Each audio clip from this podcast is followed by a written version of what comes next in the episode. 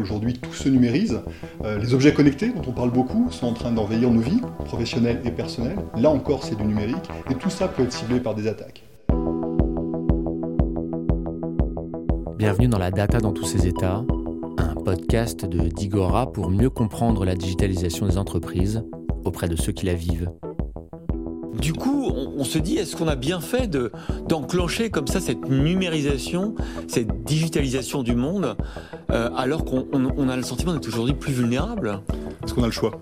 Non, on n'a pas le choix. C'est le sens de l'histoire. Euh, nous, notre, notre principe à l'ANSI, c'est plutôt d'accompagner ce progrès, qui de toute manière est inéluctable. vrai. Euh, on pourrait très bien dire, bah, c'était mieux avant quand il n'y avait pas d'ordinateur, et puis c'était encore mieux avant quand il n'y avait pas d'électricité. Non, il faut accompagner ce, ce progrès, et donc tout l'enjeu pas de l'ANSI, mais bien de l'ensemble des acteurs qui se numérisent aujourd'hui, mmh. c'est de maîtriser cette numérisation. Tout se numérise. Tout semble contraint par cette digitalisation à marche forcée qui représente ce que Guillaume Poupard, le patron de l'ANSI et interrogé sur BFM Télé en mai 2021, appelle le sens de l'histoire. Cette numérisation à outrance s'est accompagnée d'une explosion du risque cyber. Et même si des grands groupes de la cybermafia comme Art Evil sont parfois démantelés, comme l'a montré de façon spectaculaire les interventions du FSB russe tout début 2022, sous la pression américaine, cette menace est toujours présente.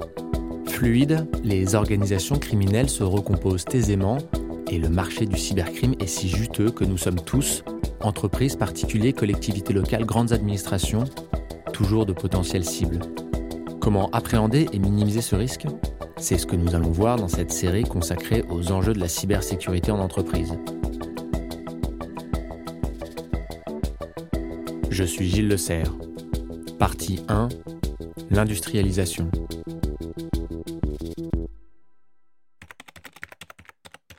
Quand tu veux attaquer une entreprise, la première étape, c'est d'avoir un accès initial euh, à l'entreprise. Et donc, en fait, c'est de compromettre l'un des serveurs ou l'un des postes de travail. Alexandre Andréini est spécialiste de cybersécurité. Ancien pentester, il a mené diverses attaques pour compromettre des systèmes informatiques. Il est actuellement le cofondateur et CTO de la cyberassurance Stoic. pour ça, tu as deux alternatives principales. La première, c'est de sonder l'infrastructure de l'entreprise, de voir si elle expose des bases de données, si elle expose des WordPress, des, des sites web, des choses comme ça, et de voir s'il y a des problèmes de configuration.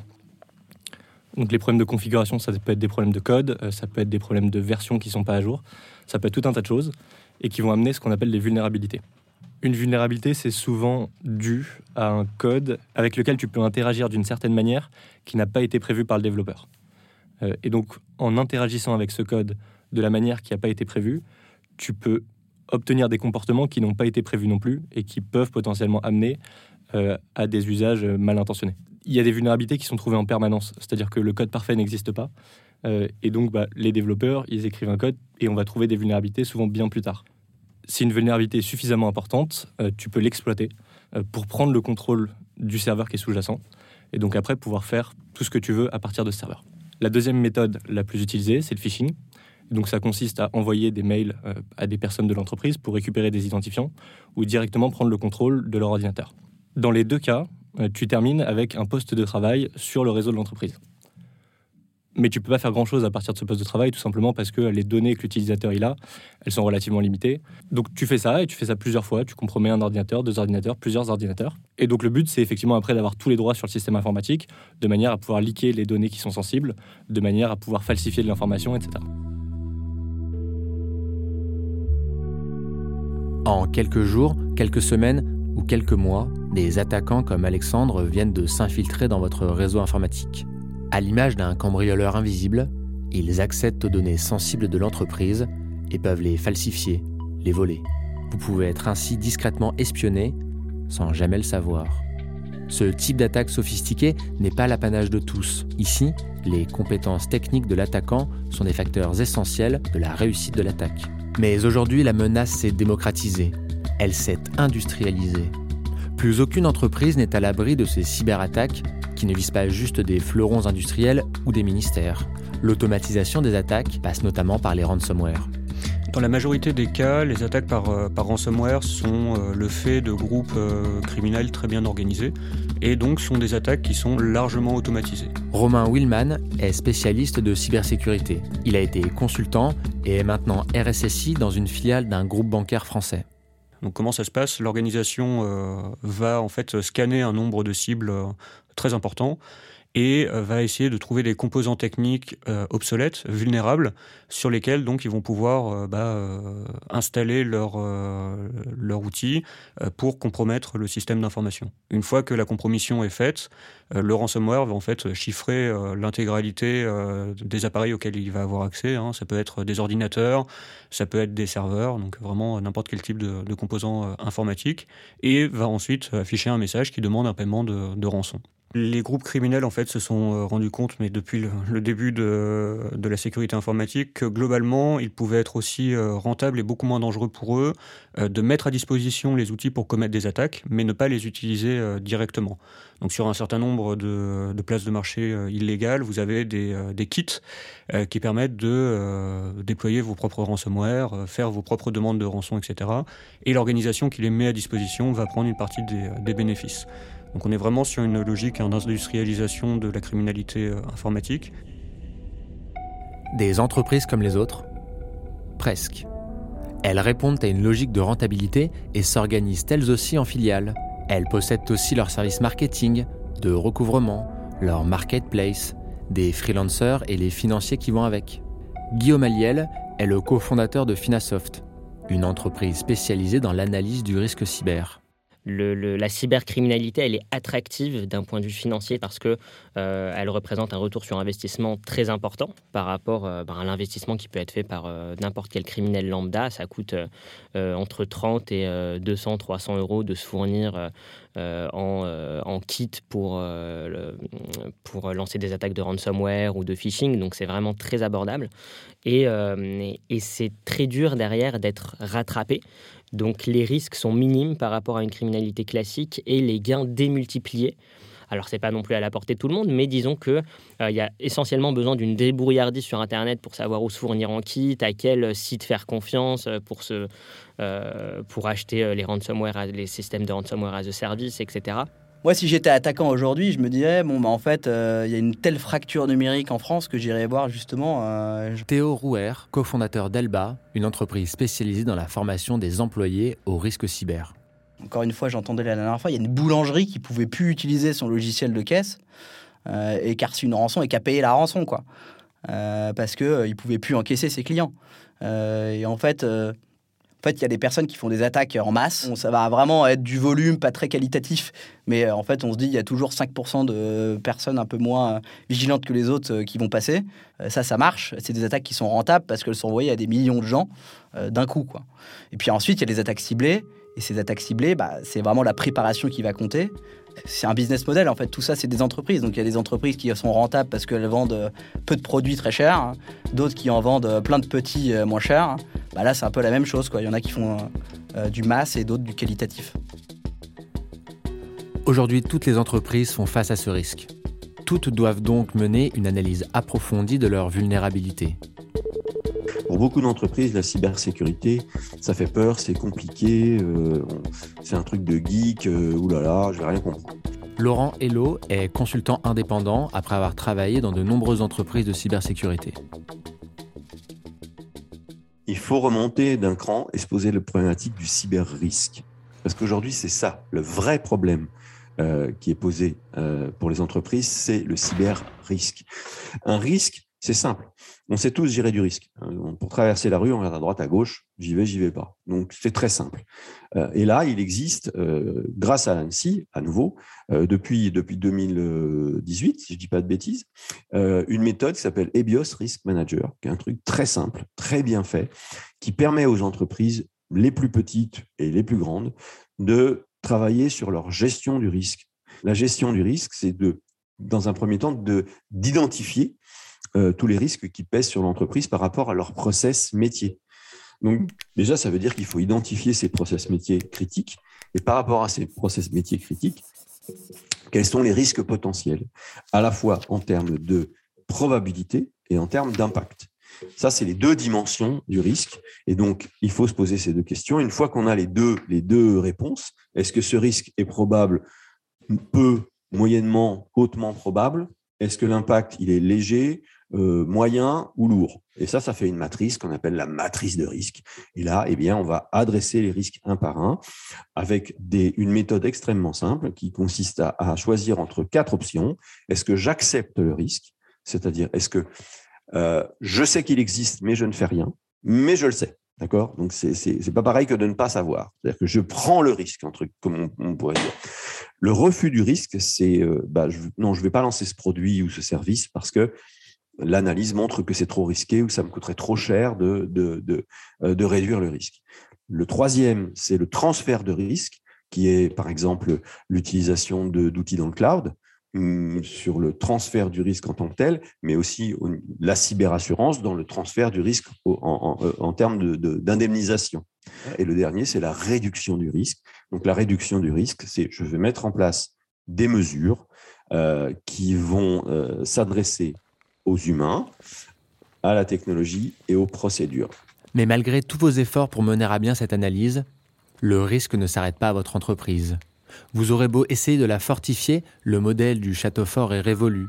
Le danger se situe surtout à l'extérieur. L'attaque passera aussi par l'un de vos sous-traitants ou prestataires, et les grandes entreprises sont particulièrement exposées à ce risque. À partir du moment où il y a un sous-traitant, ça veut dire que la grande, enfin, très souvent, la grande entreprise va donner des accès à ce sous-traitant à une partie de son système informatique pour que le sous-traitant puisse déposer des fichiers, puisse récupérer certains fichiers ou puisse en tout cas interagir avec elle. Donc elle va lui donner accès à une partie de son système informatique. Ce qui fait que si euh, le sous-traitant est compromis, l'attaquant va avoir accès à cette petite partie que l'entreprise a bien voulu lui donner accès. Et là, s'il y a un problème, euh, si, les droits d'accès ont été un peu trop larges, ou s'il y a des problèmes d'infrastructure au niveau du book a été laissé en accès libre à ce sous-traitant, là, l'attaquant va pouvoir se propager dans le système informatique du grand groupe. Euh, vous voulez attaquer le service comptabilité de Thales en fait, euh, bah, plutôt que d'aller euh, essayer de vous introduire chez Thales, euh, ce qui est bien plus simple, c'est d'aller s'introduire sur la personne qui fournit les boulons de chez Thales. Pourquoi? Parce qu'en fait, cette personne qui fournit les boulons, hein, parfois, elle va facturer à Thales, qui lui achète des boulons. Et en fait, bah, envoyer un, message malveillant à Thales avec une vraie adresse mail, mais une fausse facture, bah, c'est beaucoup plus simple que d'attaquer Thales directement. Donc en fait, moi, si j'étais pirate, et c'est ce que les pirates font, ils vont euh, interroger Jean-Michel, euh, Nadine ou Raymond de l'entreprise qui fait des boulons, euh, qui n'est pas vraiment sophistiqué en termes de cyber. ils vont prendre, leur envoyer un mail de phishing assez classique pour finalement prendre contrôle de leur boîte mail. Et ensuite, ils vont envoyer euh, en prenant contrôle de cette boîte mail une fausse facture, par exemple, à la comptabilité de Thales. Euh, sauf que dans cette facture, ils y injecteront pardon, un, logiciel malveillant qui pourra piéger Thales si euh, ça passe à travers les systèmes.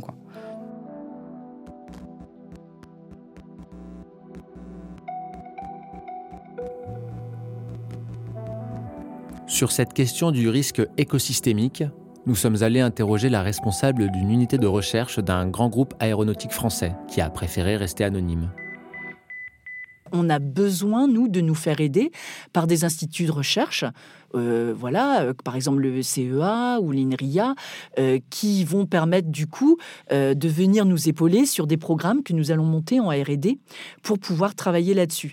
Besoin, dans ce contexte-là, d'avoir des plateformes numérique, digital d'échange avec ces personnes-là, avec les chercheurs, euh, pour pouvoir bah, tout simplement partager les travaux, avancer. Euh, et donc, on a besoin de solutions également de protection. Euh, parce que ce sont des données très sensibles. nous avons un certain nombre d'exigences, en tous les cas, de prérequis techniques qui sont assez faciles à mettre en œuvre dès lors qu'on les connaît, même pour des petites ou moyennes entreprises par exemple, un certain nombre de règles de conformité du poste de travail, euh, de s'assurer qu'on a toujours un VPN quand on communique entre nous, le système de messagerie aussi, euh, et, le mieux étant de pouvoir avoir des certificats pour pouvoir euh, vraiment sécuriser, authentifier les, les mails qui nous arrivent. Voilà, c'est ce genre de choses que qu'on met en dispositif. nous pouvons aussi demander à ce que le prestataire vienne travailler dans nos locaux de telle sorte à ce que ainsi, en tous les cas d'un point de vue informatique, c'est dans un, dans, dans, un système qui est sécurisé et qui est aux normes. Euh, après, va rester le facteur humain.